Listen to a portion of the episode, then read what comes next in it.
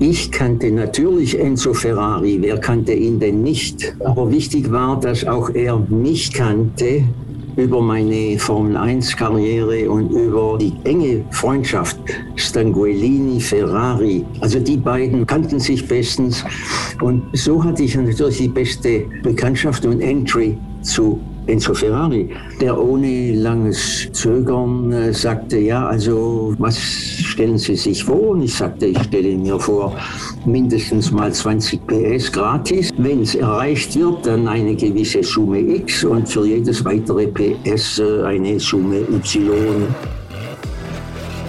Hier ist alte Schule, die goldene Ära des Automobils.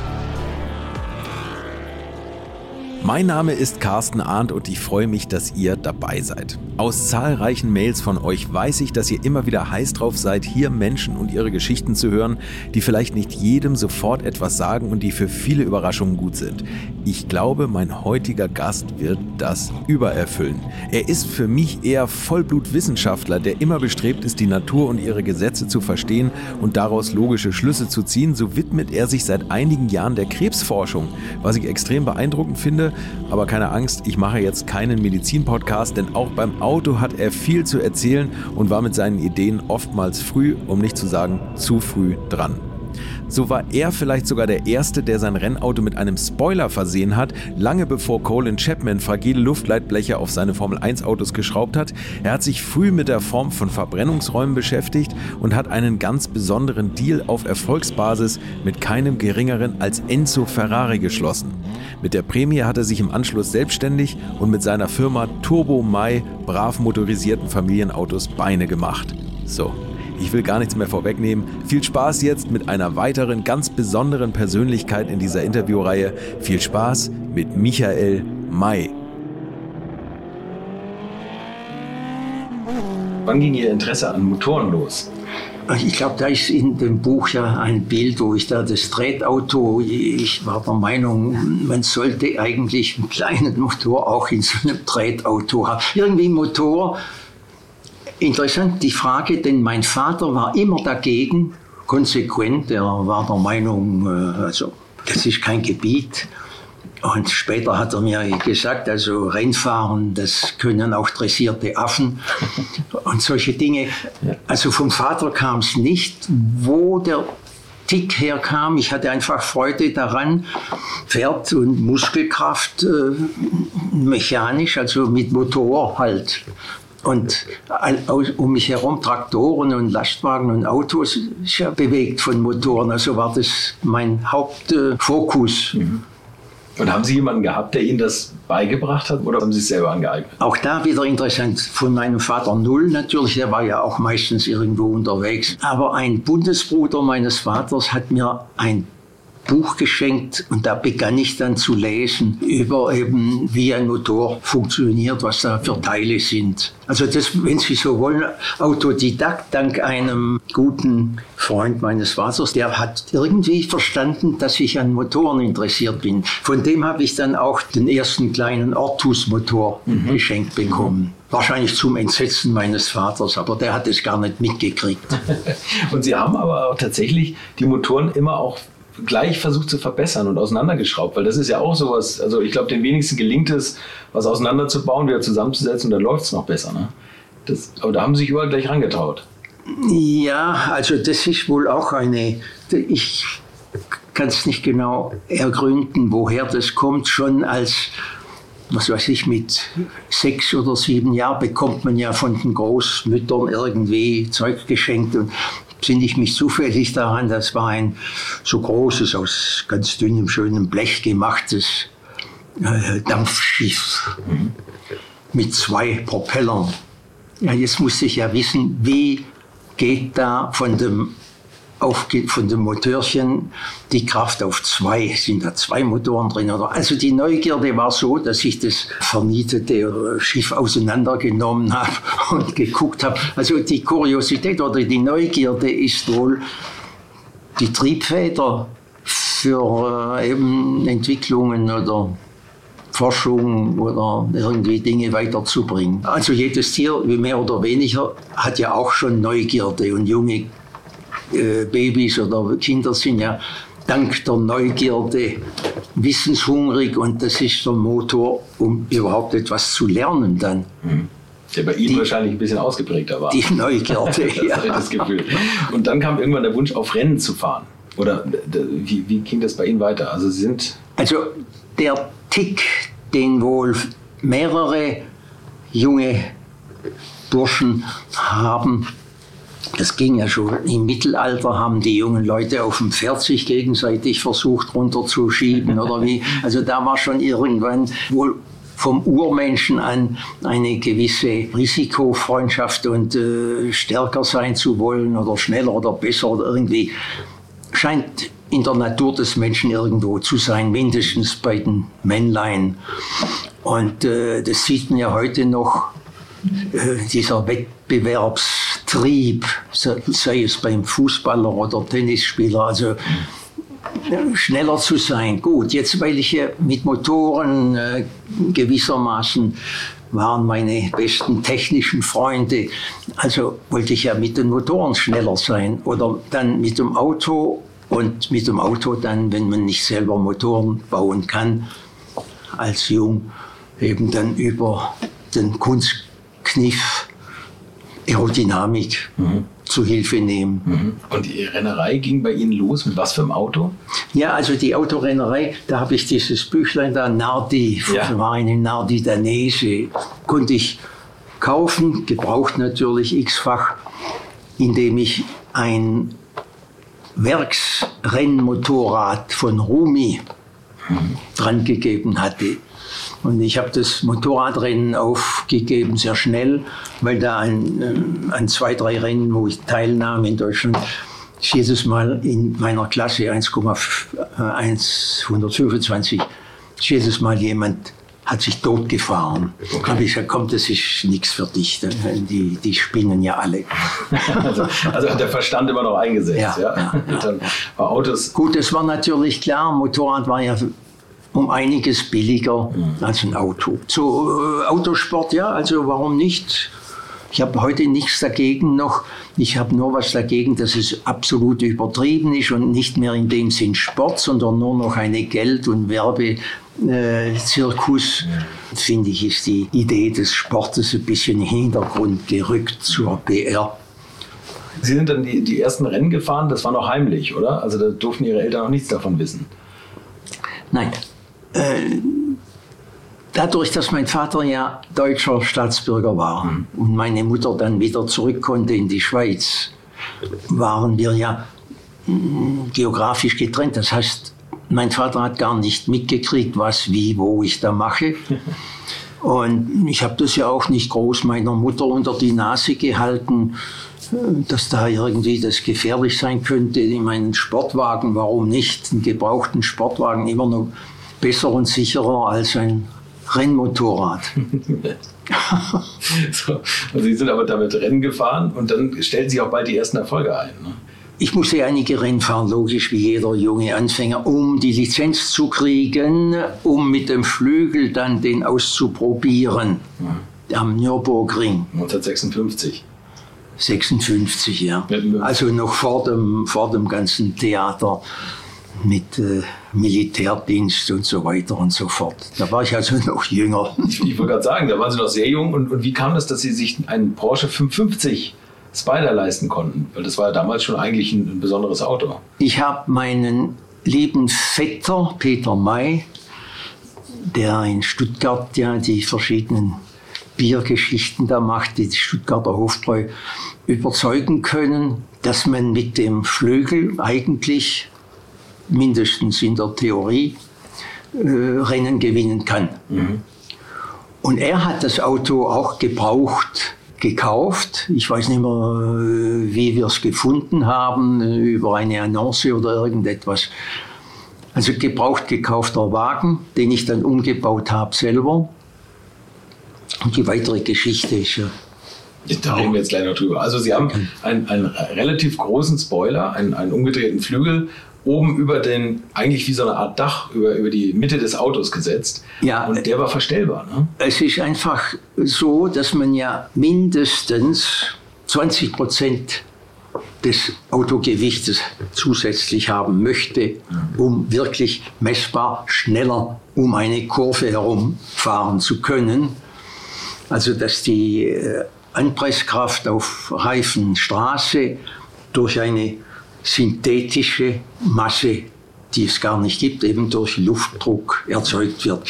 Und das kann man alles ja ausrechnen. Das ergab einfach, dass ich einen leider sehr kurzen, aber dafür musste ich eben tiefen Flügel, der nun eben die Verluste hat. Also musste ich da was tun, um die Kraft, die ich brauchte oder haben wollte, kann man ja alles nachrechnen, zu realisieren. Also es war eigentlich alles konstruiert. Die Breite war ja gegeben, die Kraft, die ich wollte, habe ich mir gegeben. Also das gibt dann mindestens die Tiefe plus äh, eben dann möglichst 100 Prozent aerodynamischen Wirkungsgrad und nicht nur 50 Prozent Verlust. Und, Sie, und, und, wie haben Sie das ausprobiert, diesen, diesen Flügel? Also man, man berechnet das und dann baut man es auf und dann schaut man. Man berechnet es, man baut es. Äh, die Blecharbeit hat ein Blechklempner gemacht, die Stahl, die Streben, das habe ich alles selber gemacht, aus Blech geschweißt. Ausprobieren. Das ist eine heiße Sache. Ich hatte nicht mehr viel Zeit, es war nicht mehr viel Zeit, es war ja vor dem Nürburgring da. Und äh, es, es, war regnerisch und nass. Und so schnell zu fahren, es gab ja da keine Autobahn in der Nähe. Mhm. Und auf der Autobahn kann man sowieso nicht gut Kurven äh, ausprobieren, ob es da besser hält. Also musste ich eine gerade Straße haben, ja. um auf Geschwindigkeit zu kommen und dann eine Kurve hinten dran. Und das gab es da in der, in der Nähe. Es war Regen, also ich gebe zu, ich hatte da schon äh, Angst. Und bin auch nicht gleich mit Vollgas da, sondern schrittweise äh, schneller gefahren. Habe gesehen, das ist ja unwahrscheinlich, dass man da auf nasser Straße mit äh, ohne Regenreifen, mit Sommerreifen so schnell da durch kann. Normal würde man wegrutschen, ja. nicht ja. wahr? Also heute hätte ich jetzt die Courage nicht mehr. Aber Sie haben damals eine Verbesserung gemerkt und der Flügel war während der Fahrt verstellbar mit, ja. einem, mit einem ja. Was war das? Handbrems? Einfach ein Hebel, ich musste ja. ja. irgendwas, also Handbremse, dass er auch arretiert oder ja. man will ihn ja verstellen, weil der Flügel war so gelagert, mhm. dass im Falle eines Falles der auf Bremsen geht, mhm. wenn irgendwas wäre mhm. an, der, an der Kinematik. Also musste ich ihn ja in neutral dann halten. Also ein Hebel, eine Handbremse hat ja diese Zacken und so weiter. Ja.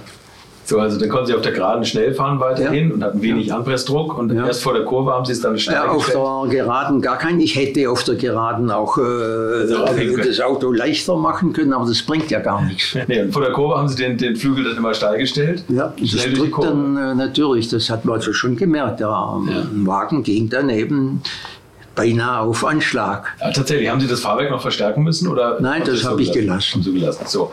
Und dann kam der große Tag, 1956, das 1000 Kilometer Rennen am Nürburgring. Ja, ja. Und ja. Äh, das Qualifying. Und da waren Sie als eigentlich ja unbekannter Rennfahrer oder noch relativ unbekannt. Ja, erstens war es das erste Mal, dass ich den Nürburgring überhaupt sah. Ja. Und hatte allerdings äh, irgendwie ein paar Tage vorher Kontakt mit dem technischen Abnahmeleiter vom ADAC, also nicht ähm, AVD. AVD sind ja die Vornehmen damals mindestens gewesen, von und zu, nicht wahr? Also ADAC haben wir abgemacht, dass ich am Mittwoch oder irgendwann komme und der Abnahmechef auch um das Auto abzunehmen, also die Konstruktion. Und ich hatte die Rechnung, Berechnungsunterlagen dabei und hin und her, der hat das alles gesehen und so und so. Und hat das Auto abgenommen als fahrtauglich, war es ja auch. Mhm. Es war verdammt fahrtauglich. es war viel zu gut, denn wir sind mit Sommerreifen auf nasser Fahrbahn am Nürburgring viertschnellste Zeit gefahren. Viertschnellste Zeit. Und, und da gab es ja nur die 4,5 Liter und 5 Liter Jaguar, Maserati, äh, Ferrari damals, nicht wahr? Jaguar, Ferrari, Maserati. Und Stirling Moss mit dem 2 Liter Factory Rennsportwagen, also schon mit dem Rohrrahmen viel leichter, war dann 21. und und Juan Manuel Fangio war auch hinter ihm, ne? Der große Fangio. Also mit Fangio hatte ich äh, irgendwie immer später ein sehr gutes Verhältnis, aber wer was wie wo, weiß ich jetzt auch nicht mehr. Auf jeden Fall war ich damals noch jung und naiv und dachte, das müsste doch eigentlich die Porsche-Leute interessieren, zu gewinnen. Mhm. Egal wer, Porsche ist Porsche und Schnaps ist Schnaps oder wie oder was. Die hätten ja dann die Lorbeeren einheimsen können und schnell sein. Und da wurde das eben verboten, die Geschichte, glaube ich, haben Sie ja irgendwo schon gelesen. Huschke, Huschke von Arnstein war ja, es damals, ja, der Porsche-Rennleiter, der hat insistiert. Und also obwohl vor ihnen gar kein Porsche stand, es stand vor ihnen Maserati, Ferrari und doch Maserati, glaube ich. Ja, nein, seine Autos waren natürlich Die waren abgesägt. Genau. Ja, er wollte ja nicht, dass Porsche mit einem besseren Auto so weit hinten ist. Ja. Also hat er von Hanstein mit dem von Guillaume zusammengesessen und haben dann studiert und mir eben gezeigt nachher im Reglement, jedem Rennreglement, so klein geschrieben war eben, die Rennleitung behält sich vor, jedweden Anmeldung abzulehnen oder rauszuwerfen ohne Angabe von Gründen. Mhm. Gut, also, also war es draußen. machen wir es kurz, ich glaube, das ist nicht so interessant. So, dann mussten Sie wieder nach Hause mit dem Wagen. Ja, wir sind dann das Rennen gefahren äh, ohne Flügel irgendwie, um die Start, das Startgeld mindestens zu kriegen. Ich meine, damals äh, war ja nicht viel, aber immerhin. Und das Ähnliche war ja dann in Monza, die Mille Kilometri Supercat Corte Maggiore oder irgendwie. Und da waren es dann auch eben Rennleitungen, wo unter Druck gesetzt wurde von den anderen Fahrern und Firmen. Ja, so hat es aufgehört, die ganze Sache. Danach, also nach dem Rennen, kam der Porsche auf Sie zu und hat gefragt? Nie. Überhaupt nie. Ich meine, Sie haben eine Riesenverbesserung da angebracht, aber das hat die nicht interessiert. Die haben da also das war. Wahrscheinlich nicht, nachdem es die Professoren der Aerodynamik 40 Jahre gebraucht haben. Wie, wie konnte da jemand bei Porsche dahinter kommen? ja. Es sind dann nachher, ich glaube, der, der Erste, der da irgendwie das halbwegs in etwa kapiert hatte, war dann der Chapman von Lotus. Colin Chapman, der hat ja auch diese Spoiler da oben. Wo dann das ein paar Jahre später dann irgendwie machte und so weiter. Ich habe die ganze Geschichte abgeschrieben gewissermaßen, also nicht groß weiterverfolgt. Äh, wozu? Sie sind dann weitergefahren mit einem Nardi. Den Nardi hatte ich, um ein paar Bergrennen zu fahren, um die Lizenz zu bekommen, um so, okay, dann okay. international fahren zu dürfen. Ja. Also Rennen bin ich gefahren mit Stanguellini, anschließend dann später irgendwie 99. Ja, 59, ja, ja. ja. Genau. Das ist ja ein Sprung dazwischen, 56, 59. Da haben wir das Studium dazwischen. Ähm, Sie, Sie waren da fertig mit dem Studium, 59. Ja. Und, ähm, noch nicht ganz fertig, die ja, genau, noch nicht Diplomprüfung noch nicht, aber immerhin, aber das ist jetzt, sind ja jetzt Details. Ich bin einfach gefahren. Ja, genau, aber was interessant ist mit dem Wagen, den haben Sie gekauft, ohne eigentlich das Geld zu haben. Ja, ich habe die Nardi, also meine Nardi dran gegeben. Ja und für die andere Hälfte einen Wechsel unterschrieben, oder wie sagt man denn? Ja, ja Wechsel. Wechsel. Schreibe hin und schreibe her, aber schreibe niemals quer. Ja, also irgendwie ein Wechsel. Also wie ein Schuldschein eigentlich. Schuldschein, ja. Ich glaube, so heißt es ja, ein ja. Trait auf Französisch. Ohne das natürlich irgendwie meiner Mutter oder jemandem zu sagen, ist ja klar. Das war damals wäre unsittlich in unserer Familie gewesen, ein Wechsel. Nicht? Ja. In der naiven Meinung, äh, das wird dann schon mm, gut und und irgendwie, warum weiß ich nicht genau, hatte ich die Gewissheit, ich gewinne sowieso die Rennen und dann kann ich den Wechsel zahlen und so weiter. Dass natürlich diese ganzen Unkosten, Reifen, Benzin, Hotel, Nahrung und so weiter und so fort, diese verschiedenen Prämien und was weiß ich, äh, Startgelder und Hin- und Preisgelder auf, aufbrauchen. War vielleicht nicht so genau berücksichtigt. Immerhin musste ich dann zu, nach Canossa gehen zu meiner Mutter und sagen, Horch, ich habe da ein Problem, nicht wahr, mit dem Wagen, ich verkaufe ihn dann, aber jetzt möchte ich noch zwei Rennen fertig fahren. Und Sie sind aber tatsächlich, also Sie haben darauf spekuliert, Europameister zu werden Ja. in dem Jahr Ja. und, und haben gehofft, dass Sie genug Preisgelder zusammenbekommen. Und Sie sind auch Europameister geworden. Das hat schon funktioniert. Ja, interessanterweise mit doppeltem Punktevorsprung vor dem zweiten. Also von daher. Und das, das hat dann eben die Freundschaft mir erbracht mit dem Juan Manuel Fangio, der mich sehr geschätzt hat und mir auch mal sagte dann in Monte Carlo, dass ich die Zeit, dass meine Zeit so schnell war wie seine mit dem zweieinhalb Liter zwangsgesteuerten Mercedes. Und das hat ihn wirklich beeindruckt. Mit so einem 1100 Kubik Stoßstangenmotor, der Fiat Normalmotor, gut. Anstatt äh, hatte dann schon zwei Doppelvergaser drauf. Ähnlich wie damals die Alfa Romeo. Nächste Frage. naja, nee, das ist ja interessant. Sie waren auch in, gerade über dieses Monaco-Rennen, da waren Sie ja eigener Mechaniker, das waren Sie eh immer. Ja, und ich hatte aber einen guten Freund, Mario Mohr, der lebt noch, der mir geholfen hat. Man muss ja zu zweit sein, um das Auto auf den Anhänger zu schieben und hin und her und äh, moralisch und zu zweit ist besser. Und einer muss ja mal irgendwann vielleicht verschwinden, dann ist gut, wenn der andere auf das Auto aufpasst, etc. Ja. Ja. Aber Sie haben am Auto selber Zu zweit. geschraubt, zu zweit. Ja, ja. genau, die Ja. Vergaser, alles eingestellt. Vergaser, äh, Zündung, Zündkerzen, alles und so weiter. So, dass die Mechaniker, die Chefmechaniker von Sanguellini sagten, äh, wir verstehen nicht ganz, aber dein Auto ist das einzige, wo so tönt wie eine Violine, weil ich hatte wirklich alle vier Zylinder haargenau gleich in der Zündkerzenfarbe, haargenau gleich, was normal nicht der Fall ist. Aber das habe ich gemacht durch äh, Feintuning der Vergaserdüsen. Nur von Hand äh, mit Reibalen ajustiert. Immer ja.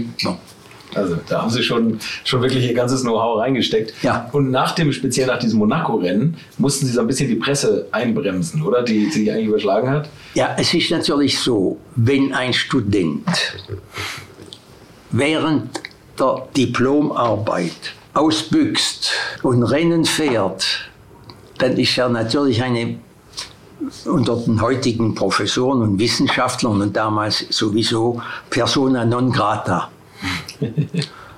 Wofür ich ein gewisses Verständnis sogar aufbringe, denn die Menschheit ist ja eigentlich immer ein bisschen einfältig und kann nicht sehen, dass es auch ohne böse Absicht sein kann, dass da einer eben neben dem äh, Abitur oder, oder Diplomarbeit was noch nebenberuflich macht. Aber machen wir es kurz. Erzählen Sie, da mussten Sie die Presse ein bisschen verhindern, damit auch Ihr Vater das nicht so richtig mitbekommt. Ja. Also das. Äh, wegen meinem Vater, das war mir, die Distanz war ja groß, er war ja in der Gegend Stuttgart und ich war ja in der Gegend Zürich Ja. oder Fribourg. Das war eher eine moralische Sache. Mein Vater hatte an dem Tag irgendwie 55 oder 60. 55. Geburtstag, wo Okay. dann so die ganzen Brüder und Familie und hin und her. Eigentlich hätte ich da dort sein sollen und hatte kurz vorher eben geschrieben oder abgesagt, dass ich wegen der Prüfungen nicht kommen kann. Und jetzt war das natürlich peinlich und äh, ich glaube, das war der Mario Mohr, der mir den Rat gab, um in der Familie nicht äh, unverschämt zu sein, soll ich doch meinem Vater ein Telegramm machen, bevor er es von der Presse erfährt. Und das habe ich eben dann gemacht. Das stand ja vielleicht irgendwo, ich weiß nicht mehr, existiert irgendwo noch. Rennauto gekauft, nach Monte Carlo gefahren und großen Preis Junior gewonnen. Irgendwie. Und er hat dann zurückgeschrieben am gleichen Abend oder am Abend nachher, Saukerle. Also ich hatte eigentlich äh, interessanterweise, nicht interessant, aber vielleicht für Leute, die es besser kennen, nicht besonders engen Kontakt mit meinem Vater. Irgendeine unbegründete, irgendwie nicht Rivalität, aber wahrscheinlich im Tierreich ist es ja auch so, dass die Väter die, die jungen äh, Männlein auch lieber weghaben, oder? Mhm. Das gleiche ist meinem Vetter passiert mit seinem Vater. Also das, das Verhältnis Vater-Sohn nicht immer fantastisch fruchtbar oder irgendwie weiterführt. Obwohl er eigentlich wollte, dass Sie in seine Firma kommen, oder? Nach dem Studium. Ja, das wäre ja was ganz anderes gewesen. Ja. Das waren ja Pressen, aber nicht Autos und nicht Motoren. Genau. Genau, aber, ja. aber da hätte sie dann wahrscheinlich schon akzeptiert. Kommen wir noch einmal auf das Eifelrennen im gleichen Jahr. Da ja. sind sie gegen einen, der ja auch schon im Podcast hören war, Kurt Ahrens. also das war dann äh, 59. 59, da. genau. Ja. ja. Ja. ja, das war ein, äh, ein bisschen speziell deshalb, weil im Training und äh, allgemein die Rundenzeiten hatte ich praktisch ja immer an jedem Rennen die beste Rundenzeit. Aber da passierte nun irgendwann ein Haarriss, der natürlich leider größer wurde, so dass ich gemerkt habe, mein Wasser, also ich habe keine Kühlung mehr. Mhm. Dummerweise damals war die Wasserpumpe beim Fiat 1100er Motor relativ weit oben, irgendwie vor dem Zylinderkopf, so dass diese Pumpe natürlich, wenn sie Dampfblasen bekam, nicht mehr gepumpt hat, nicht mehr pumpen konnte. Denn eine Kreiselpumpe mit Dampf, also mit Luft, gegen das Wasser widerstand. Also musste ich vorsichtig fahren. Das war so technisch, physikalisch eindeutig nur so zu machen. Dauernd volle Drosselklappenöffnung, damit Luft durchgeht. Genauso beim Bremsen, hauptsächlich beim Bremsen, immer alles Vollgas und äh, im Zweifelsfall eben so schnell wie möglich durch die Runden kommen. Was ja gut gelungen ist mit dem kaputten Auto. Ja, ja, ja. Und das, das war wohl auch irgendwie der Grund, weshalb von Trips, ich, war, ich konnte ja dann immer so voll fahren. Würdet ihr eigentlich auch so gerne wie ich manchmal neue Länder mit einem Oldtimer erkunden, aber ihr scheut euch die lange Anreise auf Achse oder die teuren Transportkosten? Dann gibt es eine der coolsten Alternativen, von denen ich bisher gehört oder in zahlreichen Artikeln gelesen habe, und das sind die Eckis Oldtimer Rally Reisen durch Costa Rica luxuriöse zehntägige Urlaube und zwar in Minigruppen mit Oldtimern, die ihr vor Ort aussuchen könnt. Und nein, mir hat die Sonne nicht den Kopf zerbraten und ich rede jetzt auch nicht vom schättrigen Ford Fiesta der Billo Autovermietung. Ihr habt die Wahl zwischen zum Beispiel Mercedes SL, Porsche 911 oder Range Rover Classic. Und das ist sowas von cool, denn es sind immer maximal vier Autos inklusive Servicefahrzeug unterwegs und es geht natürlich nicht um Geschwindigkeit, sondern einfach nur darum, auf entspannte und ganz wunderbare Art und Weise Land und Leute zu erkunden erkunden und es ist ein Urlaub, also gibt es auch Strandtage. Und wer schon mal in Costa Rica war, der weiß, dass es ein sicheres Reiseland ist mit grandioser Flora und Fauna, mit Vulkanen, Regen und Nebelwäldern und irren, irren Stränden. Und mit den Fotos könnt ihr auf Instagram noch die Freunde zu Hause richtig neidisch machen. Ist ja auch nicht ganz unwichtig heutzutage. Schaut es euch auf jeden Fall mal im Netz an. Und als ich das erste Mal auf der Seite war, konnte ich es gar nicht glauben, dass jemand sowas organisiert. Und dann braucht man noch nicht mal den eigenen Klassiker schmutzig zu machen. Und mit Range Range Rover oder R107er SL die Landschaft erkunden. Es könnte schlimmer kommen. Es gibt übrigens verschiedene Routen. Mein Tipp wäre die La Carrera Costa Rica und auf der Route werdet ihr mich früher oder später mitfahren sehen. Das garantiere ich euch.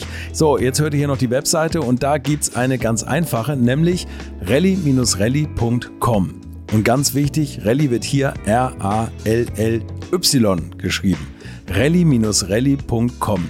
Am besten gleich draufklicken, Seite abspeichern und möglichst schnell buchen, denn es sind kleine Gruppen und Inga und Ingo, die das organisieren, sind wirklich mega nett und Ingo ist auf mich gekommen, weil seine Mitfahrenden immer alte Schule hören.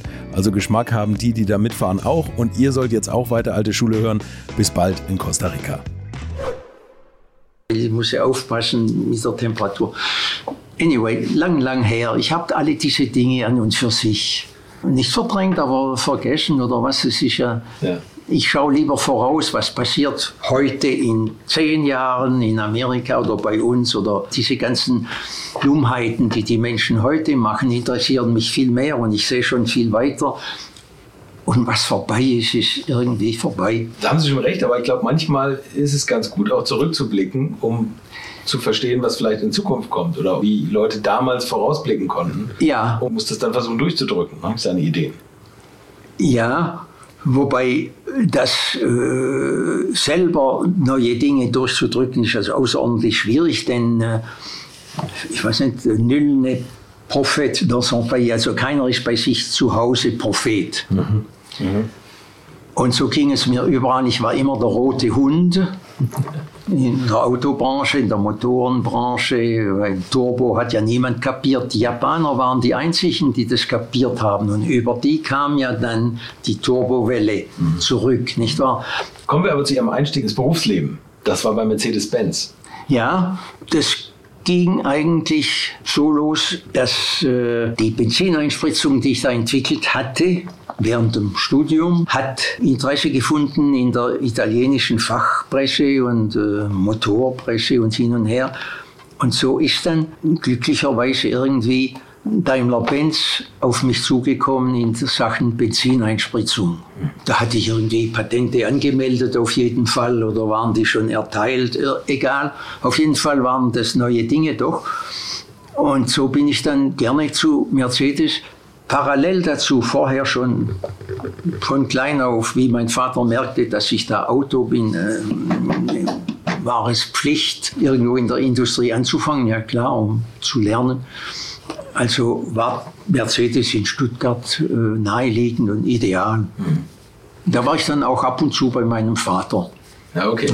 Und da haben Sie bei dem Rudolf Uhlenhaut, der war damals da der technische Leiter, der war, gearbeitet haben, oder? Äh, also der technische Chef war ja Nallinger, Fritz Nallinger, Nallinger gewesen. Ja. Und von der Versuchsabteilung nun, also Nallinger, das gesamte Konstruktion und so und so und so. Versuch war Uhlenhaut und neben ihm dann noch ein anderer Herr, der später diese ganzen Audi-Geschichten gemacht hatte. Ich weiß jetzt den Namen auch nicht mehr.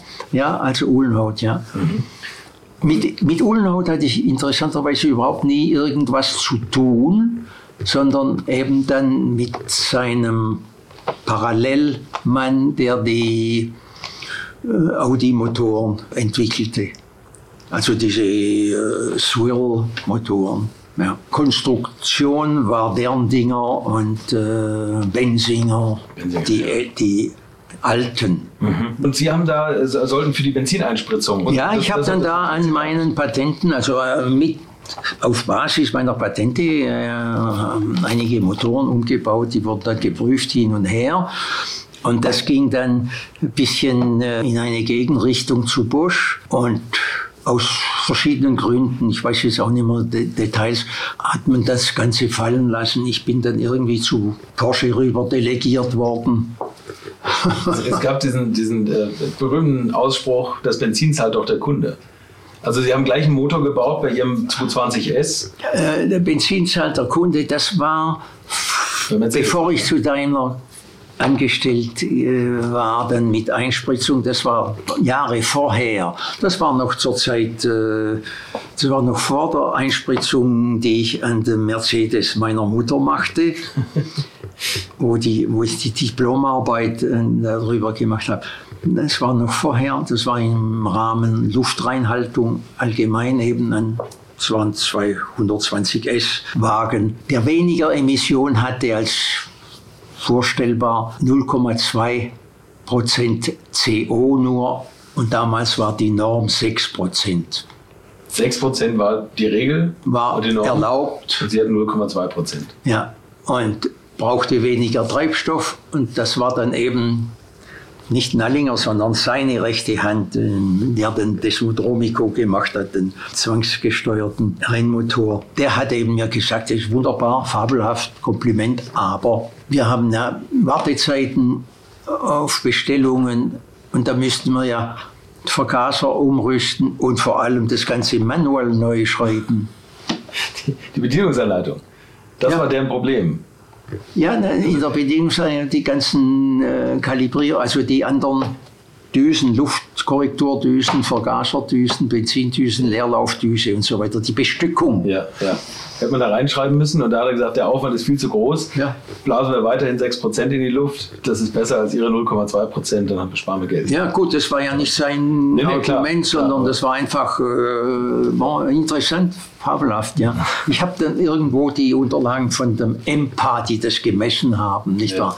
Und die haben es dann in Stuttgart natürlich nachgemessen und gefunden, ja, fabelhaft. Das durfte gar nicht wahr sein. Das ist verrückt eigentlich. Ne? Wie war es dann bei Porsche? Die sind dann, die sind dann zu Porsche gekommen. Ich bin von Daimler zu Porsche gekommen, praktisch über Nacht, auf Veranlassung von Günter Molter, der damals Chefjournalist war von irgendeiner Flugrevue, aber sehr verbandelt mit äh, Automotor und Sport und den ganzen Leuten. Und die wussten irgendwie, ich weiß nicht was, also Porsche suchte wohl mehr Leistung auf jeden Fall. Und aus irgendeinem Grund mit Einspritzung hat man mich da eben dazu zu Porsche delegiert. Ich soll da die Einspritzung machen, habe ich das eben gemacht.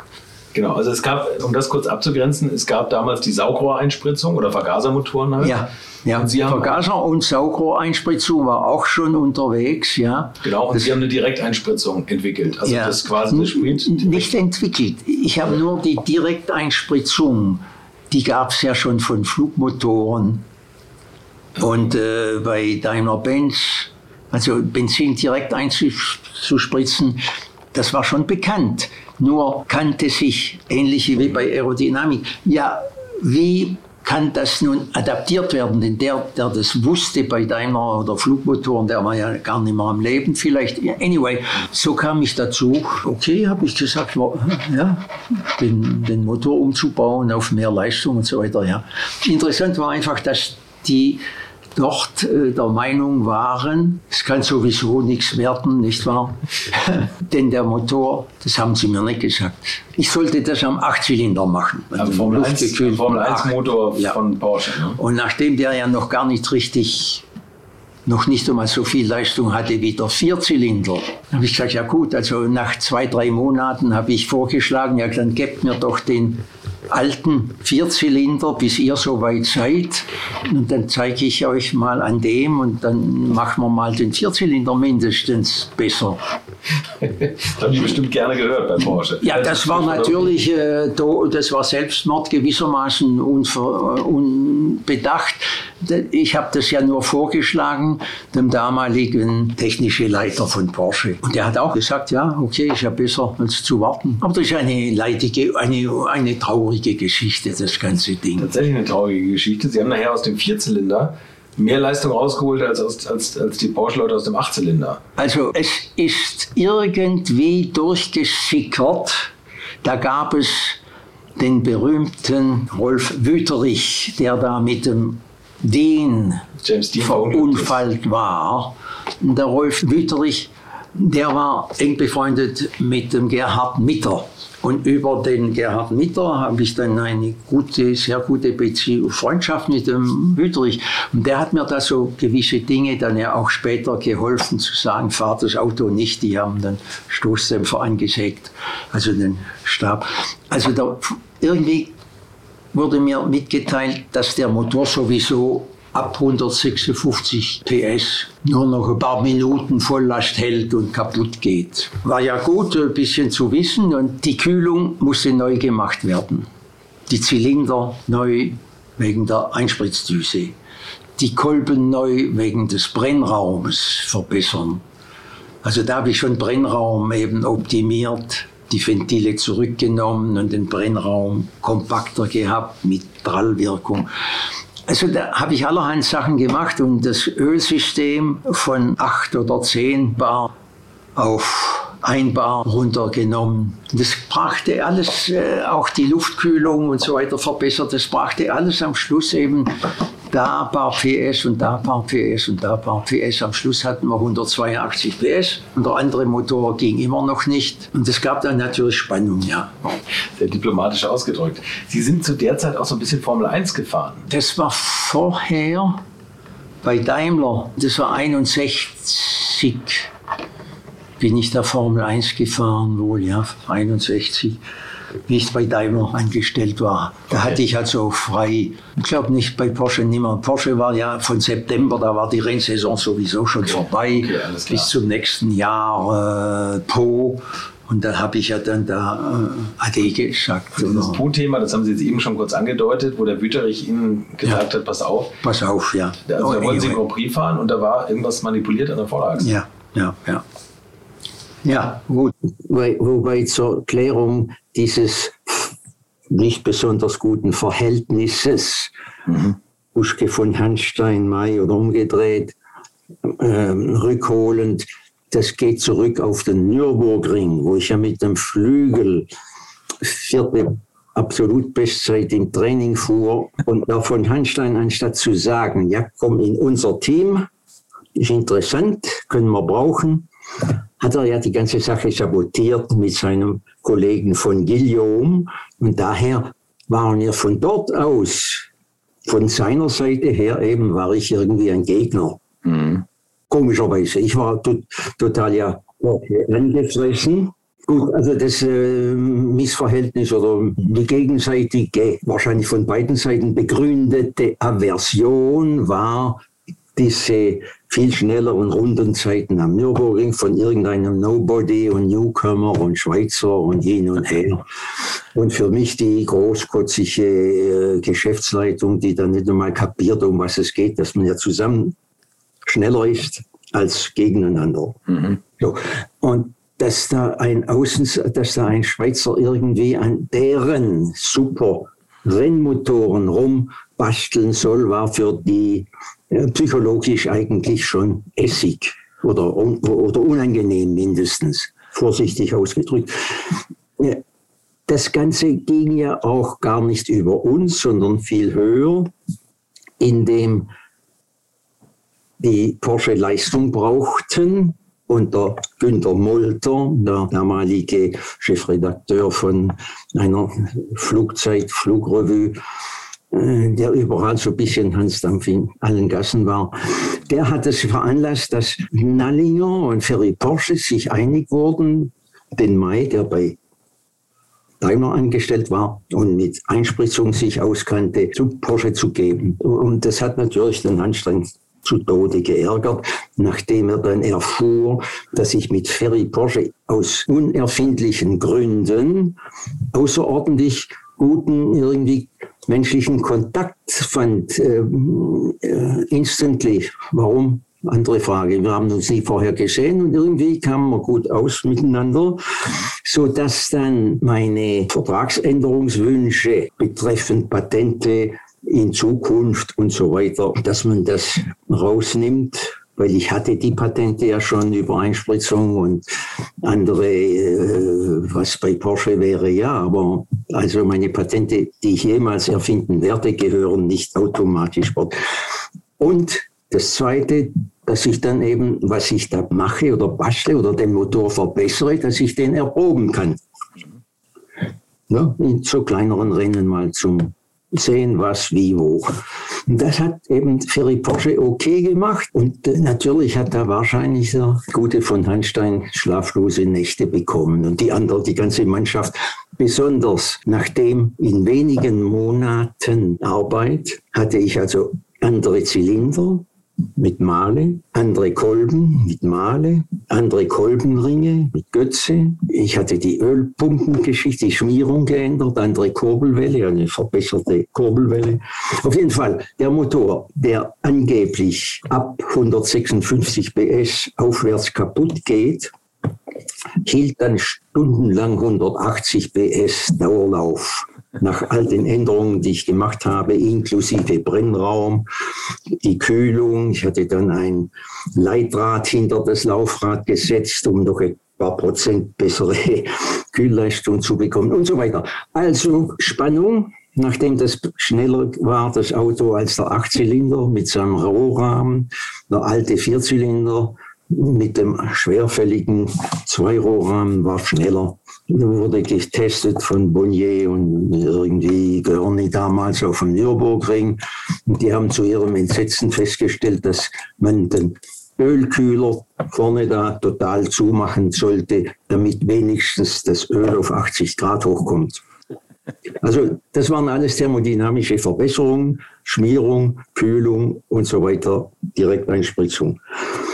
Jetzt kam das Auto nicht, was ich hätte fahren, Probe fahren sollen, zum Gucken, ob alles in Ordnung ist, so dass ich gesehen habe, wenn das Auto nicht kommt, betrachte ich das als eingefädelten Vertragsbruch von dem guten von Hanstein, der da machen konnte, was er wollte.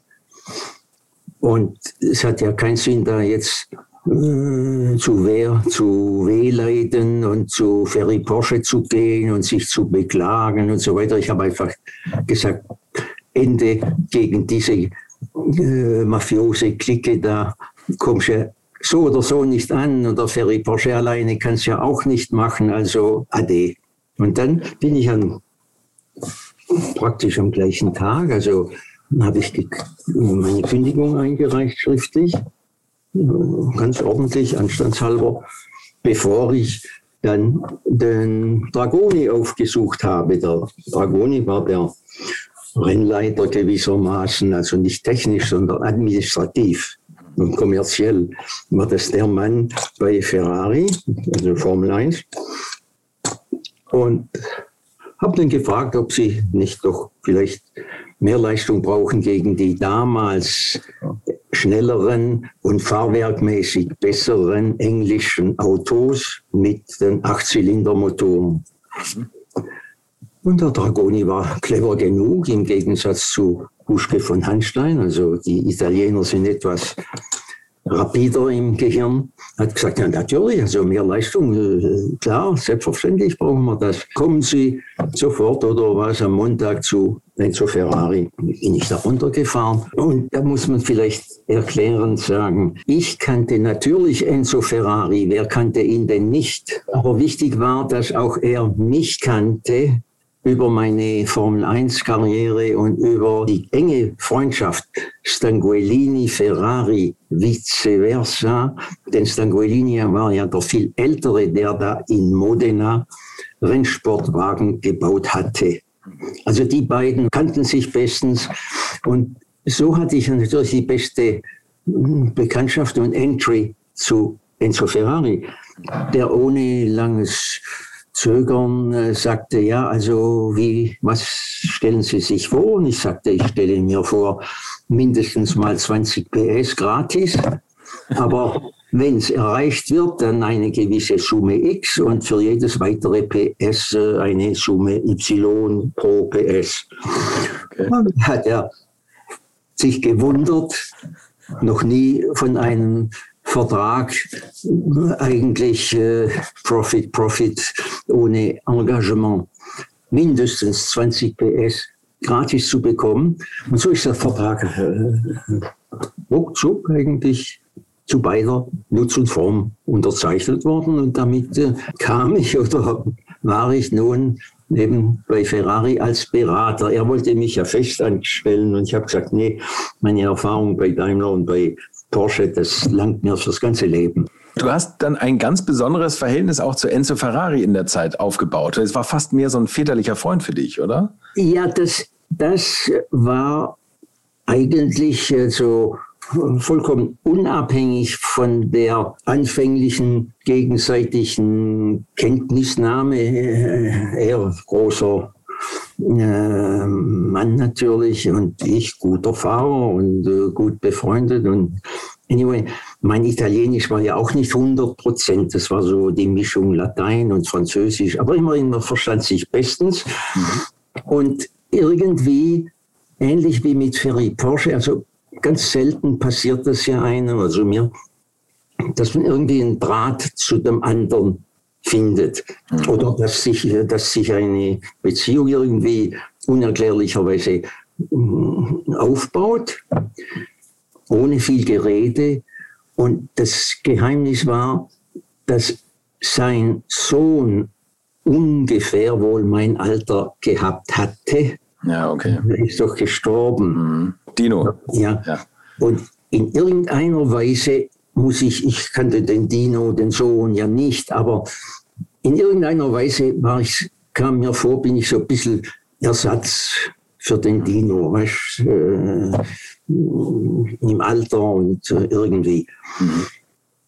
Das ist natürlich durchaus positiv, äh, trägt aber eigentlich zur Frage der Leistungssteigerung oder, oder all diesen Dingen nichts direkt bei. Es war nur sehr angenehm mit dem Patron Nachtessen oder äh, alles Mögliche. Er hat mich also sehr oft eingeladen, also dass ich die Ehre hatte mit Mutter vom Dino und ihm auch dann später eben mit seiner Bekanntschaft, die Mutter des jetzigen Ferrari-Nachfolgers aus zweiter Liaison oder wie oder was. Der Enzo Ferrari galt ja immer als sehr hart und autoritär. Hast du da eine andere Seite kennengelernt? Also hast du den da so ein bisschen auf andere Gespräche bringen können oder, oder war bei dir auch zwar so väterlich, aber immer noch ein bisschen distanziert? Also grundsätzlich war das Verhältnis immer sehr höflich, distanziert, aber, mhm. aber positiv, also freundschaftlich. Das war, das, das war eine Zeit, lange bevor das Du von Amerika da importiert wird, wo also der Hilfsarbeiter mit dem General Bevollmächtigten per Du irgendwo ein Bier trinkt im Garten. Nein, damals war, also war noch die altmodische Sie und kleine Verbeugung oder irgendwie, also Ehrbezeugung, weißt was mir nicht schwer fiel, weil das musste ich ja so oder so in Japan. Und als Kind musste ich das sowieso bei meinem Vater, wenn der Geschäftsbesuch aus Berlin kam. Das mhm. war die, der, der Höfling oder wie sagt man da, der Beuge da. Was die Japaner ja dann auch noch hatten, solange ich dort war. Wie es heute aussieht, ich war schon lange nicht mehr in Japan. Und jetzt nochmal zu der Arbeitsseite. Also ich meine, du hast dann die 20 PS geliefert plus noch ein bisschen Leistung mehr. Ist dir das leicht gefallen? Also hast du das tatsächlich hingebracht? Ja. Nun, ich hatte eigentlich immer schon eine Art Draht zur Natur, Naturwissenschaft. Also ich musste gar nicht rechnen. Ich habe es gespürt oder gefühlt oder ich wusste, was man warum machen muss. Beispielsweise diese Ventile in den Kopf zurückzuziehen, damit dann ein Mini-Diffusor Effekt entsteht, was ich bei Porsche ausprobiert hatte, was wunderbar funktioniert hat. Also ich habe diese Dinge, die ich erfüllt hatte, auch Brennraumform, dass das also möglichst um die Zündkerze herum möglichst kompakt sein soll, aber dafür von der Seite her Squish für eine Durchmischung, Durchwirbelung. Also Squish-Induced Swill, was ich dann später am Fireball ja machte. Das kann man ja gar nicht berechnen. Niemand hat es berechnet, genauso wenig wie die Winglets je berechnet wurden. Es hat 40 Jahre gebraucht, bis die Professoren der Aerodynamik da, dahinter kamen. Mein damaliger Aerodynamikprofessor, äh, wie ich da anfing beim Poly 1956, 57, die haben das überhaupt gar nicht zur Kenntnis nehmen wollen. Dann erzähl doch mal, was du aus dem Motor rausgeholt hast. Also wie, wie kam es dann, dass dein Auftrag da irgendwann erledigt war? Du bist dann ja auch weitergezogen von Ferrari, ne? Da war wichtig, dass nun der Kopf der ganzen Firma, äh, dass der auf meiner Seite war. Also ich hatte keinen, nur ähnlich wie bei Porsche hatte ich bei Ferrari ein bisschen ein Problem mit dem jungen Rennleiter Fordieri, der aber auch gesehen hat, nachdem der Konstruktionschef positiv, der Motorenentwickler positiv mit mir, wir kamen wunderbar aus. Mhm. So muss, musste auch der Fordieri mit uns auskommen. also ich war da Gott sei Dank jetzt auf der Seite der Mehrheit. Okay. Und äh, die verschiedenen Dinge, also die Leistung ist einerseits abhängig vom Brennraum, wie rasch und wie effektiv man verbrennen kann. Zweitens die, das Verdichtungsverhältnis, das ja auch eine Rolle spielt beim Luftwechsel. Mhm. Je höher ich ein Verdichtungsverhältnis wählen kann, umso besser wird mein Luftaustausch pro Takt, pro Arbeitstakt, pro Ansaugtakt und Ausschieben. Und äh, die höhere Verdichtung allein hilft dann auch für eine raschere, effizientere Verbrennung und, und, und, und. Und das sind alles Kettenfunktionen, die Hand in Hand am Schluss eben doch spürbar äh, mehr Leistung bringen. Der Motor hätte wesentlich mehr Leistung bringen können, gegebenenfalls mit Vierventil, aber besonders die Nockenwelle, da war dann der Ärger mit dem Forgieri, der da als Rennleiter ein bisschen was glaubte, sagen zu müssen. Und der Forgieri war relativ auch, also den konnte man nicht leicht übergehen. Der bestand auf der Ferrari Nockenwelle. Und ich wollte eine Nockenwelle, die früher hohes Drehmoment gibt und nicht erst ganz oben Spitzenleistung. Und das gab es also nicht, so dass der Motor, das ist jetzt also eben geheim, das hat nie jemand erfahren. Der Motor sollte mit dem Hub da so und so und so nicht über 11.000 Umdrehungen oder so etwas gehen, Maximum 12 äh, also nur Kurzfestigkeit und auch die Bremsprüfstände. Also wir durften da gar nicht höher gehen, obwohl die Leistung noch zugenommen hat. Die war noch im Ansteigen. Okay. Normal müsste die Nockenwelle so ausgelegt sein, dass du bei Maximaldrehzahl schon ein bisschen Abfall hast von der Leistung. Wir hatten da unten zu wenig und es wäre weitergegangen. Und im Rennen dann hat der Bandini mir hinter hochgehaltener Hand gesagt, ab 14.000 wird der Motor richtig knusprig. Wir sind gar nie so hoch gefahren auf der Bremse, also weiß ich gar nicht, ob der Motor 220 oder 230 oder 240 PS entwickelt hatte. Auf jeden Fall werde, war es die falsche Nockenwelle dank dem Forgeri, der überhaupt keine Ahnung von Motoren hatte. Okay. Fahrwerk, also Forgeri ist fürs Fahrwerk und äh, Bussi für Motoren und der Rocky. Rocky war eigentlich der Konstruktionsmann für Motorenteile. Okay.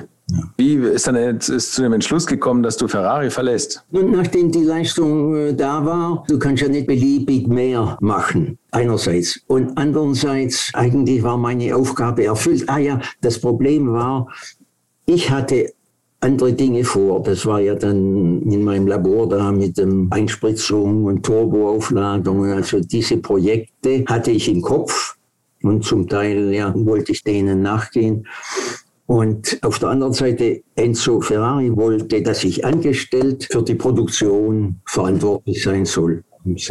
Per carità, um Gottes Willen. Also ich bin alles andere als ein Produktionsmensch, der dann da nachguckt, ob die gelieferten Ölfilter dicht sind oder nicht oder wie. Also nein, also da, da, da war irgendwie hm, eine gewisse äh, Trennung oder so, sondern ein jeder, der weitermacht. Also wir waren auch nachher noch beste Relation. Er ist ja dann aber auch eigentlich nicht viele Jahre später auch gestorben. Jetzt diese Details weiß ich gar nicht mehr genau. Okay, aber ein Detail ist noch beeindruckend. Du hast einen Geldkoffer mitbekommen, oder? Ja, das war also, ich war ja nie ein Finanzgenie oder, oder, oder Steuerbetrüger oder irgendwie und habe das auch gar nicht so bedacht. Eigentlich war ich finanziell eher naiv. Auf jeden Fall dachte Ferrari sehr viel besser und wollte mir ja Gefallen machen, äh, das Geld steuerfrei.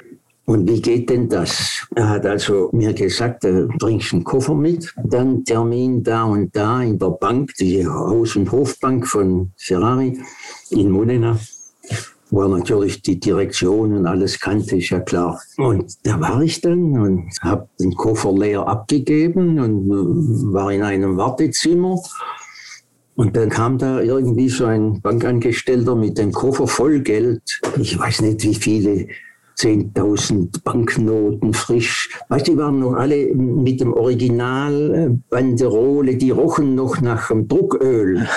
Wie im Tatort fast. Alle so äh, nummeriert von, von A bis Z. Das waren also, ich weiß nicht, sicher etliche tausend so Scheine da. Mhm. Groß, alle gleich. Was soll ich denn da zählen? Also ich eigentlich beinahe schade um die Zeit, oder? Äh, auf jeden Fall, ich habe das dankend dann angenommen und bin relativ zügig gen Norden gefahren. Es war ja dann da schon irgendwie äh, fiese Jahreszeit. Und wie meine Frau dann das Geld an die Bank brachte, an die Dresdner Bank und dort dann der Bankfilialleiter beschloss, das kann ja gar nicht wahr sein. Und die dicken Eisenstoren hat runterfahren lassen. Alle Leute waren da eingeschlossen, niemand rein, niemand raus. Hat jeder geguckt, was ist jetzt? Und da ging es darum, festzustellen, ob meine Frau irgendwie Schwarzgeld oder was oder wie oder was oder gestohlen oder Gangster oder so. Das heißt, die haben dann per Telefon und Telegraph und was weiß ich, Fernschreiber kontrolliert mit der italienischen Bank, die Nummern durchgegeben, also Anfang und Ende eben gedacht, sie haben schon gemerkt, dass es fortlaufend ist. Und dann nach einiger Zeit äh, war das dann geregelt, okay, alles klar. Und meine Frau hat es dann auf unser Konto und alles andere. Ich habe mich nie um Steuer bekümmert. Und also nicht sagen, ob das je versteuert wurde oder nicht. Also auf jeden Fall von der Seite Ferrari hätte ich das schwarz einstecken können. Okay, also liebes Finanzamt, es wäre verjährt auch, wenn es nicht versteuert war. Ja. Aber, aber, das, aber das Tolle an diesem Geldkoffer ist ja nicht nur, dass es vielleicht viel Geld war, sondern diese 20 PS plus X im Rennmotor bei Ferrari war die Grundlage ähm, für deine Selbstständigkeit, oder? Das war dann das Geld, ja, die die Firma ermöglicht ja, hat. Äh, finanziell eben ein so einen super Motorenprüfstand, wo ich dann eben bis legal 12.000 Umdrehungen fahren konnte. Also eine Sonderanfertigung von Schenk, der Motorbremsenhersteller, für Rennmotoren, die ich davor hatte zu machen. Ja, ja. Und da gab es dann eben diese Turbo, die eigentlich mit äh, 8000 Umdrehungen genügend, äh, die Bremse war dann dafür eher überdimensioniert, drehzahlseitig. Aber Leistung, ja, das war interessant. Nach ihrem Ausstieg bei Ferrari ist noch Maserati auf sie zugekommen, um am Birdcage mitzuarbeiten.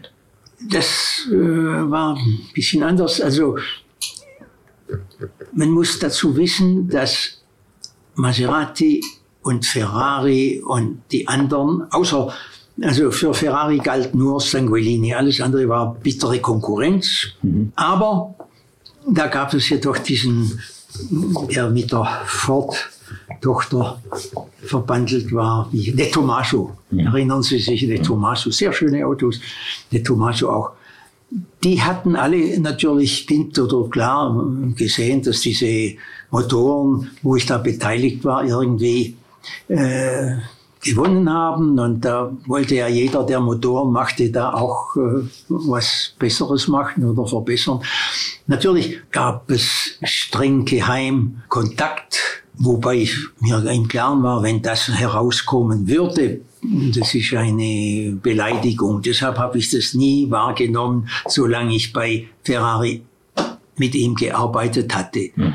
Aber nachher, weil das ein sehr interessanter Mann war, der Alfieri, mhm. das war nämlich der Mann, der mich beeindruckt hat, weil er der Erfinder, Entdecker, Erfinder war von den reflektierten Auspuffwellen bei Zweitaktmotoren, wo da plötzlich die Zweitaktmotoren irrsinnige Literleistungen hatten. Und der hat diese berühmte Weltrekordmaschine Lambretta umgebaut okay. mit seinem Auspuffsystem. Und aus diesem Grund habe ich gedacht, diesen interessanten Mann, der da mit Physik auskommt, der auch der Vater des Birdcage gleichzeitig war, oder ja, war, ja, ist, war. Okay, äh, mit dem unterhalte ich mich gerne mal, mhm. nicht? Und so hatte ich mit dem gesprochen, aber äh, das war dann ja schon später. Und ähnlich war das mit De Tomaso, auch mit, allem, mit dem Abarth, Carlo Abarth, Carlo Abarth ja, in Turin. Ja. Und ich habe ja dann da in Turin mit Lancia später eben diese Fireball-Sachen gemacht. Mhm. Denn das war mit der Selbstständigkeit, deshalb hatte ich die Motorbremse auch. Äh, wir haben ja da eben Benzineinspritzungen nicht nur Wankelmotor, sondern auch an äh, Ford-Motoren und nachher VW, Passat-Motor. Ja gut, das war alles diese Aktivität dann als Selbstständiger, wo ich verschiedene Sachen machte.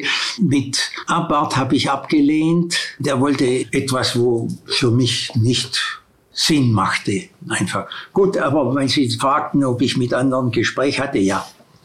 Okay. Sie haben jetzt eben noch eine, eine Sache gesagt, die ganz interessant ist, und zwar ähm, die Wankelmotoren. Da haben Sie auch dran arbeiten sollen oder, oder wurden gefragt oder haben auch dran gearbeitet.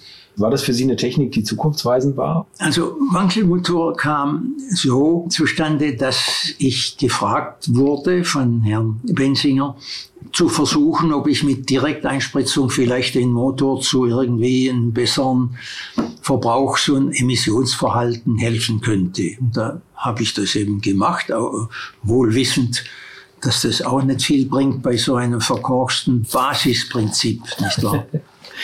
Also Sie halten von dem Wankelmotor, Sie haben ganz früh da schon mal dran gearbeitet. Als, als ja, ich hatte äh, als Kind gewissermaßen, 16, 17, 18-jährig, mal auch den Tick gehabt, äh, von dem Kolben hin und her wegzugehen auf etwas, das eben nicht hin und her muss, sondern drehen, also Drehkolben. Mhm. Und äh, da gibt es ja verschiedene Drehkolbenkompressoren und äh, Verdichter und so weiter, aber die eignen sich nicht für eine Verbrennungskraftmaschine. Und ich habe dann da etwas entwickelt und gelernt, dass es keinen Sinn macht. Und das sind, würden Sie auch heutzutage sagen, das sind einfach so viele Nachteile, die man ja. nicht in den Griff bekommt. Also ja. der Wankel hat keine Zukunft, hat mich immer, auch keiner mehr dran arbeiten. Hat mich immer äh, gewundert, wie dumm die Menschen sind, da Millionen, hunderte Millionen reinzustecken, nicht wahr? GM und äh, alle haben ja da riesige Anlagen gebaut, mhm.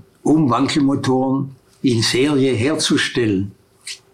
Naja, gut, ist alles in die Hose gegangen. Klar, war ja absehbar für mich. Ja. Aber da sieht man, was Geld und was Unsinn äh, fertig bringt. Mhm. Allerdings, das Ende ist ja dann bekannt. Mhm. Sie haben dann mit Ihrer Firma, äh, also sind Sie bekannt geworden als Turbomai. Turbomai ist ja auch die, die, der Firmenname ja. gewesen. Ja, ja. Sie haben ja, also, also ja. sehr früh auf Turbomotoren gesetzt. Äh, auf Turbomotoren gesetzt und hatten das ja irgendwie nennen müssen. Mhm. Das war aber da noch bevor der Technische Überwachungsverein äh, uns gebeten hat, das als Autofirma einzutragen, sondern es war einfach die Firmenbezeichnung. Wir waren da noch nicht offiziell Kfz-Hersteller. Aber das mussten Sie wir, später werden. Wir haben es ja nie selber ganze Autos hergestellt, eigentlich ja nur den Umbausatz und die Umbauten wurden von uns und von der Schwabengarage und von zu anderen dann. Die Schwabengarage hat den Umbausatz auch weiterverkauft. Mhm. Äh, aber wir mussten das irgendwie als Autofirma uns deklarieren, um Ruhe zu bekommen. Sie haben diese Turbo-Kits gebaut, zunächst im Ford Capri, glaube ja. ich, oder? Und dann auch BMW und Opel. Und einigen Autoherstellern waren ihre Autos zu schnell. Ja, es gab also Fälle, wo Fahrzeugbesitzer, äh, Kunden von Mercedes mit 600er Mercedes oder Porsche-Kunden bei ihren Werken reklamiert haben, dass ihre Autos nicht funktionieren richtig, weil sie überholt worden seien von Ford Capri und von Ford äh, Limousinen und von Ford Kombi-Fahrzeugen. Das, das ja Beweis ist, dass ihr Auto nicht ordnungsgemäß schnell ist. Ich möchte euch noch meinen Partner dieser Folge vorstellen und das ist die Firma Kali. Und die machen etwas, wovon ich lange geträumt habe, nämlich immer, wenn ich mal wieder große Rechnungen für kleine Arbeiten am Auto präsentiert bekommen habe. Ich erinnere mich da an meinen Wunsch, bei einem früheren Fahrzeug einige Programmierungen wie Blinkerbestätigung beim Abschließen und so weiter ändern zu lassen. Ich bin fast hinübergekippt bei den Preisvorstellungen des Händlers. Fehlercodes sind auch so eine Sache, wo man vielleicht gerne mal selbst draufschauen würde und nicht zuletzt werden über immer mehr Sensoren am Auto immer immer mehr Daten erfasst und dafür gefühlt immer weniger Infos an den Fahrer weitergegeben. Auch unfair. Oder habt ihr noch ein Ölthermometer oder das Manometer für Öldruck im Armaturenbrett? Ich nicht. Kali ist da der Problemlöser eurer Wahl. Damit habt ihr die komplette Transparenz über den Zustand eures Autos und holt euch die volle Kontrolle über euer teuer bezahltes Fahrzeug endlich wieder zurück. Als täglicher Begleiter liefert Kali euch die Fehlerdiagnose in Herstellerqualität, Auslesen und Löschen von Fehlercodes, Auslesen und Aufzeichnen von Motor-Live-Daten, sogar mit Referenzwerten zum besseren Verständnis, Freischalten von versteckten Funktionen, bei denen man auch manchmal staunt, was das eigene Auto eigentlich alles kann. Ihr benötigt nur einen Wagen mit OBD2-Stecker und die Funktionen von Kali variieren je nach Hersteller. Aber wenn man mal in die Liste schaut, dann findet ihr alle üblichen Verdächtigen wie natürlich BMW, Mercedes, Porsche, Toyota, Volvo, Land Rover, Opel, Peugeot, Skoda, VW, Mini und viele, viele Marken mehr. Alles lässt sich bequem über eine iPhone- oder Android-App steuern. Es gibt eine kostenlose Version, mit der ihr Basisfunktionen nutzen könnt und eine Lizenz speziell für eure Automarke oder bei Interesse auch für alle Automarken.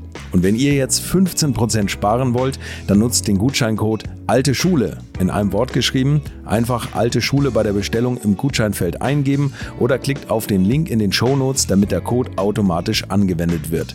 Alle Infos zu den Marken, zu Funktionen und Preisen findet ihr im Netz unter www.mykali.de. Kali wird mit C geschrieben. Und wie gesagt, den Link zum Rabatt auch nochmal bei mir in den Shownotes.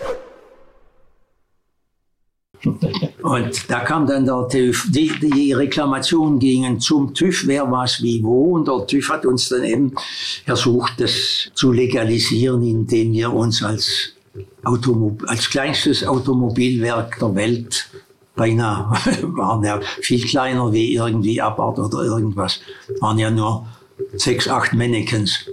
Also, da waren Sie quasi kurzzeitig auch mal Autohersteller. Ja. Und, ja. und im Fahrzeugschein steht Turbomai als Hersteller.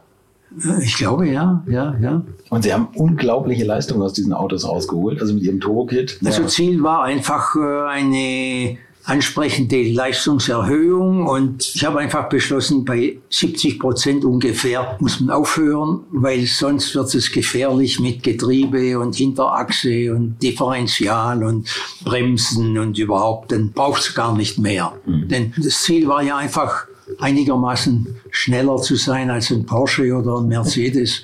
Und äh, viel mehr sollte, es sollte ja nicht einen absoluten Rekord geben, sondern noch zumutbar sein und halbwegs zivilisiert und leicht zu verkaufen. und halbwegs zivilisiert, ähm, da gibt es ja immer bei Turbomotoren dieses bekannte Turboloch. Äh, das, das war eigentlich das, der Genickbrecher am Anfang für den Turbolader, ähm, dass das ein bisschen problematisch vom Handling und vom Fahren her war. Das haben Sie aber auch gelöst, oder? Oder da haben Sie sich stark mit auseinandergesetzt? Nun, äh, das Turboloch ist eine prinzipielle Angelegenheit, die man ja kennt. Also habe ich den Motor genommen, der das höchste Drehmoment bei niederen Drehzahlen hat. Das war damals ein solide, solider Block, der Mehrleistung verträgt, ohne kaputt zu gehen. Und das war damals eindeutig der Ford V6, der das ausgehalten hat ohne Probleme. Wir haben einen Motor für die Rennen dann umgebaut gehabt. Das war dann mit 460 äh, PS.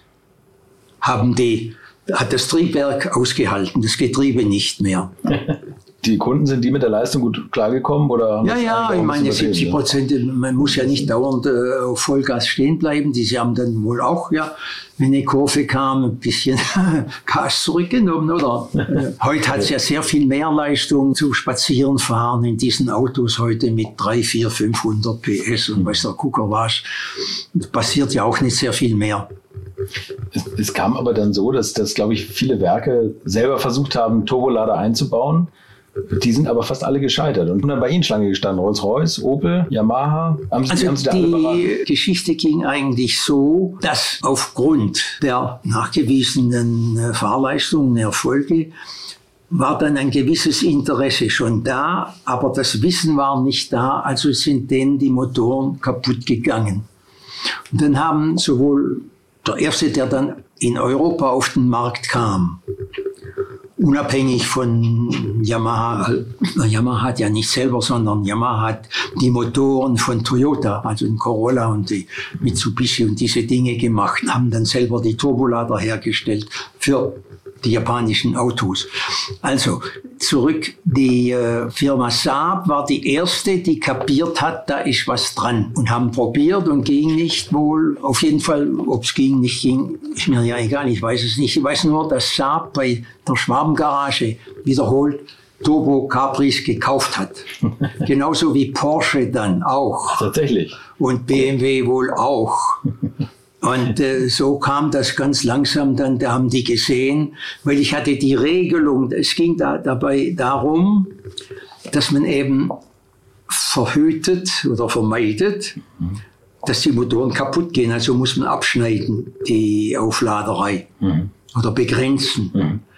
Und diese Ladebegrenzung in Abhängigkeit eben vom Luftdurchsatz, das war eigentlich das Patent, was mir erteilt wurde. Und da wollte niemand mal rangehen. Eigentlich haben alle gewartet, bis das Patent abläuft. Außer die Japaner, gut, die, die haben ja auch die Lizenz gekauft.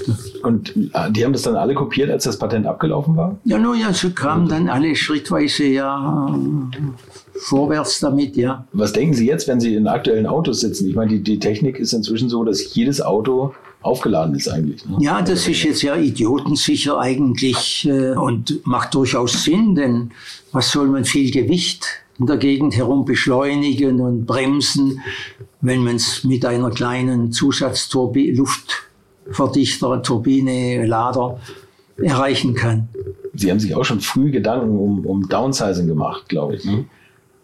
Ja, also das Downsizing hat mich immer beschäftigt, weil ich der Meinung bin, je leichter, umso wendiger ist ein Fahrzeug und umso weniger Energie verbraucht es unnötig und kommt also mit paar Liter Benzin wesentlich weiter als ein schweres Fahrzeug mhm. mit schwerem Motor und irgendwie. Alles eigentlich banale Überlegungen, die jedes Kind machen kann, wenn es will. Es war dann einfach der Weg dazu und die, die, der Weg dazu war die Aufladung und da habe ich alles verfolgt. Ich hatte am Anfang auch mit mechanisch angetriebenen Kompressoren Erfahrung gesammelt und aufgegeben. Die mechanische Aufladung war Unsinn. Aber mit Abgasturbobetrieben Verdichter anzutreiben, das machte durchaus Sinn und ist ja auch durchgesetzt bei allen Großdieseln und die Kleindiesel und bei Viertaktmotoren im Flugbetrieb erfolgreich. Auf der Straße ging eben dauernd die Maschine kaputt, weil keine Regelung da war. Also musste man da finden, wie begrenze ich den Ladedruck, wie mache ich möglichst früh, möglichst hohen Ladedruck und dann flach irgendwo abschneiden, damit es nicht kaputt geht, das Ganze, damit es nicht in die klopfende Verbrennung hineingeht. Also Sie haben, glaube ich, Ihre Turbo-Kits massenhaft verkauft an, an Privatkunden? Oder? Ja, insgesamt mit Schwabengarage ja. dann später. Insgesamt sind ungefähr 4.500 so Turbo-Autos Ford, meisten. Wir haben einzelne BMW und Opel auch umgebaut gehabt, aber hauptsächlich da mit Ford, ja. Also das war eigentlich eine Firma, die, die extrem im Wachstum war und trotzdem haben Sie irgendwann das abgegeben. Ja, also es war nie meine Absicht, direkt ein Auto Zubehör oder Autowerk oder irgendwas oder eigene Autofirma äh, zu haben und zu führen, sondern es hat mich interessiert, eine Idee so weit zu bringen, dass sie verstanden werden kann und erprobt werden kann und dann diese Idee zu verkaufen mhm. als Lizenz. Um da hinzukommen, musste ich ja äh, anfangen, das zu beweisen, dass es funktioniert, nachdem in Amerika hauptsächlich GM mit zwei Modellen ja Schiffbruch erlitten hatte, sie die gesamte Produktion einstellen mussten, hat es natürlich alle anderen Europäer und hin und her abgeschreckt und da wollte niemand mehr an Abgasturboaufladung denken. Verständlicherweise, wenn es GM nicht schafft, dann kann es ja nicht gehen. aber das ist so ein typischer Punkt, wenn es eben nicht geht, aber interessant mir vorkommt, dann suche ich, warum geht es nicht, mhm. Um das Problem zu lösen. Genauso jetzt wie mit dem Krebs, warum gibt es ihn. Wenn ich weiß, wie er entsteht, dann kann ich auch was dagegen tun. Ganz einfach. Ein, ne? einfache ne? Logik. Und Sie haben es an einen Herrn Lüttgemeier verkauft. Ne? Und die Firma gibt es lustigerweise jetzt noch. Da haben wir auch schon mal drüber gesprochen. Die also die Patente sind ja dann irgendwie nach 18 Jahren oder was sowieso abgelaufen. Ich hatte die äh, größtenteils für die Japaner abgegeben. Die anderen hatten ja kein Interesse. Ich kann ja nicht etwas verkaufen, was niemand will. Okay, sollen sie es doch sein lassen.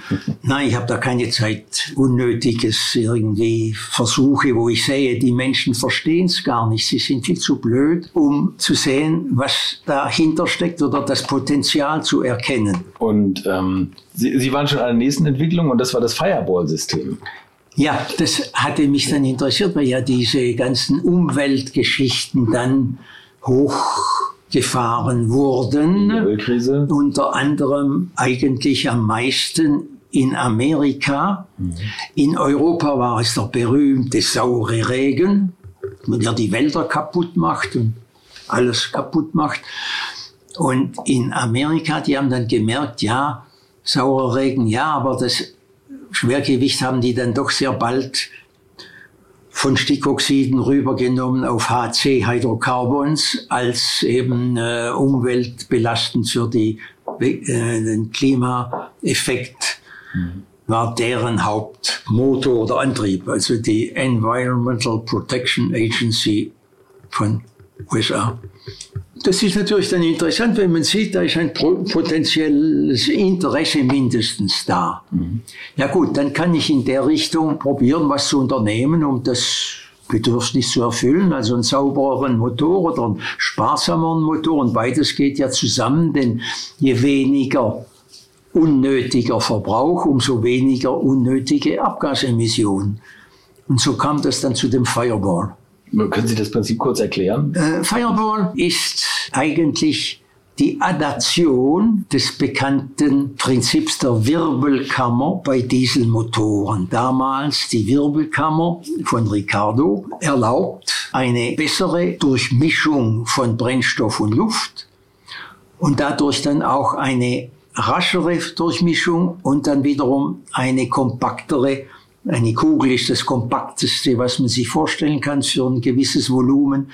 Eine kompakte Verbrennung mit minimaler Oberfläche, denn die Hydrocarbons oder die Schadstoffe entstehen gewissermaßen als Kondensationsprodukte an der kalten Brennraumoberfläche. Also ein heißer Brennraum. Diese Wirbelkammer habe ich nun umgearbeitet, weil sie Verluste hat. Da muss das ganz, die ganze Ladung durch eine relativ kleine Öffnung tangential in eine Kugel hinein verdrängt werden, bei jedem Verdichtungstakt und nachher wieder hinaus.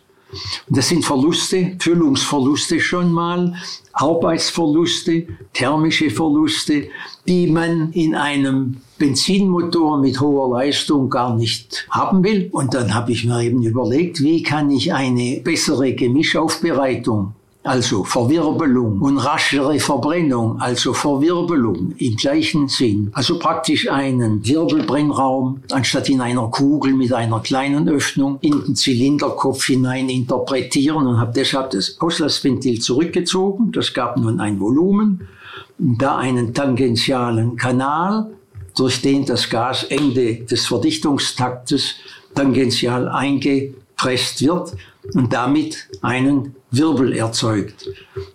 Jetzt ist es wichtig, dass dann die Zündkerze am richtigen Ort sitzt, sodass die Flammausbreitung möglichst zentral vom Zentrum aus und nicht tangential beginnt. Und das kann man sicher dann aufzeichnen und skizzieren. Und das hat dann so gut funktioniert, viel zu gut. Also Jaguar hatte glücklicherweise in Amerika das Problem, dass der Verkauf verboten werden sollte, weil das Auto Fuel Guzzler zu viel Treibstoff verbraucht. Interessant, nicht Pollution Guzzler, sondern Fuel Guzzler. Und so ergab sich das per Glück auch irgendwie der Rennmotorkonstrukteur Harry Mundy, der den Coventry Climax machte. Der kannte mich natürlich vom Hören sagen als Journalist und Motorenmann, Porsche und Ferrari. Und so haben wir irgendwie zusammengefunden. Und ich habe ihm meine, meine Idee und mein Konzept und meine Patentanmeldung gezeigt und die Versuche, die wir gemacht hatten am Ford und am VW-Motor, am Passat.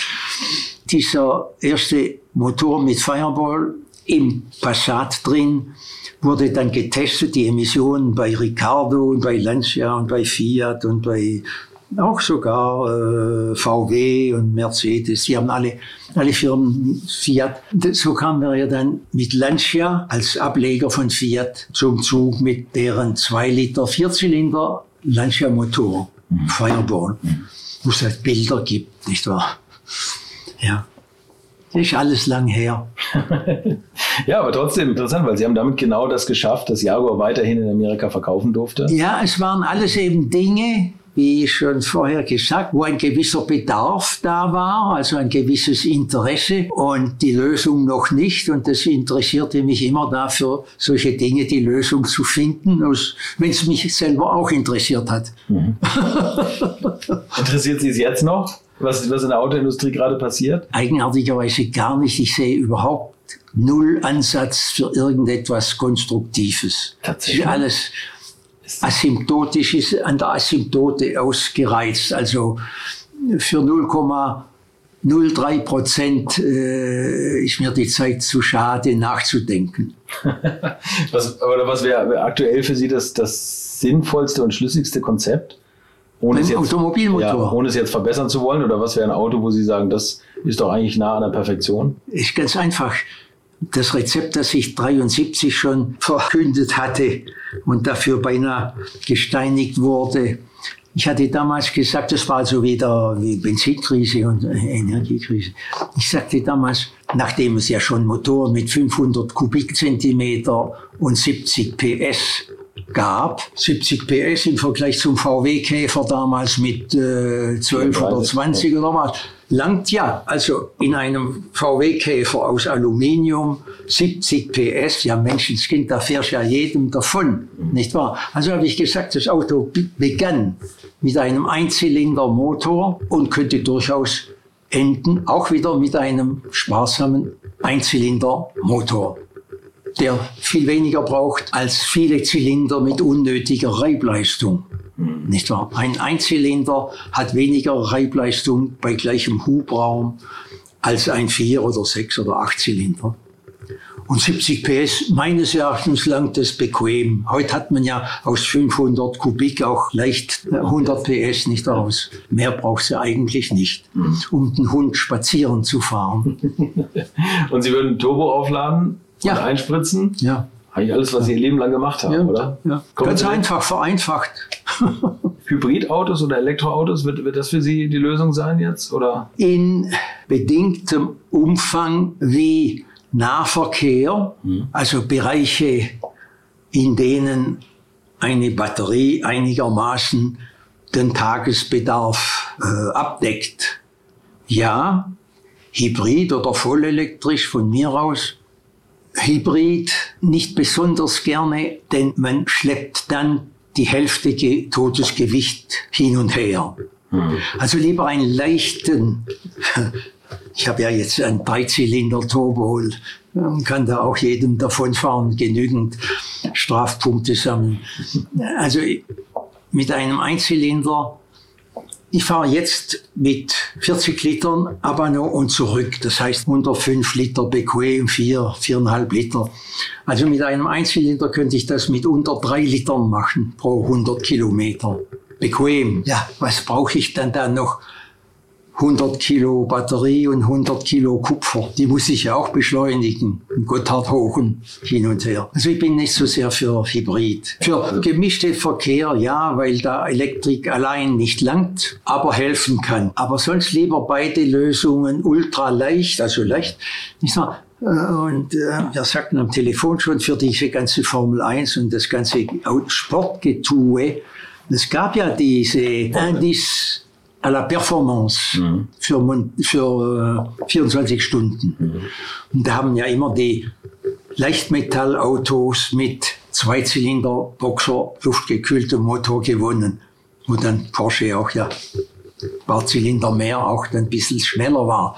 Aber vom Verbrauch her hat eben der Zweizylinder gewonnen und nicht der Sechszylinder. Und war ja auch schnell genug, sagen wir mal, um eine Polizeibuße zu kriegen.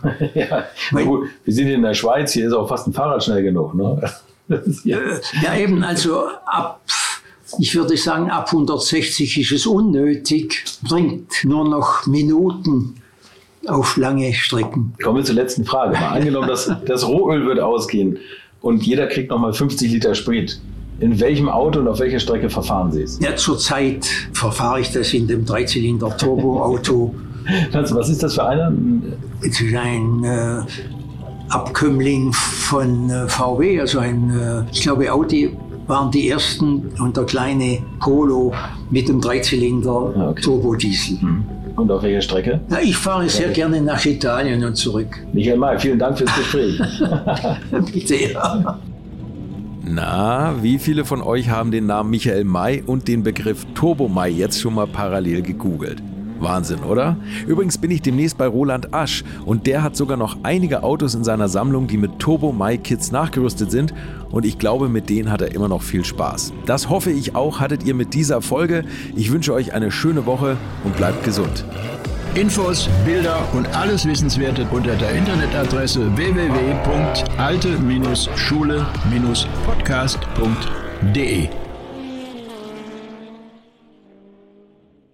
Alte Schule ist ein Podcast aus den WakeWord Studios.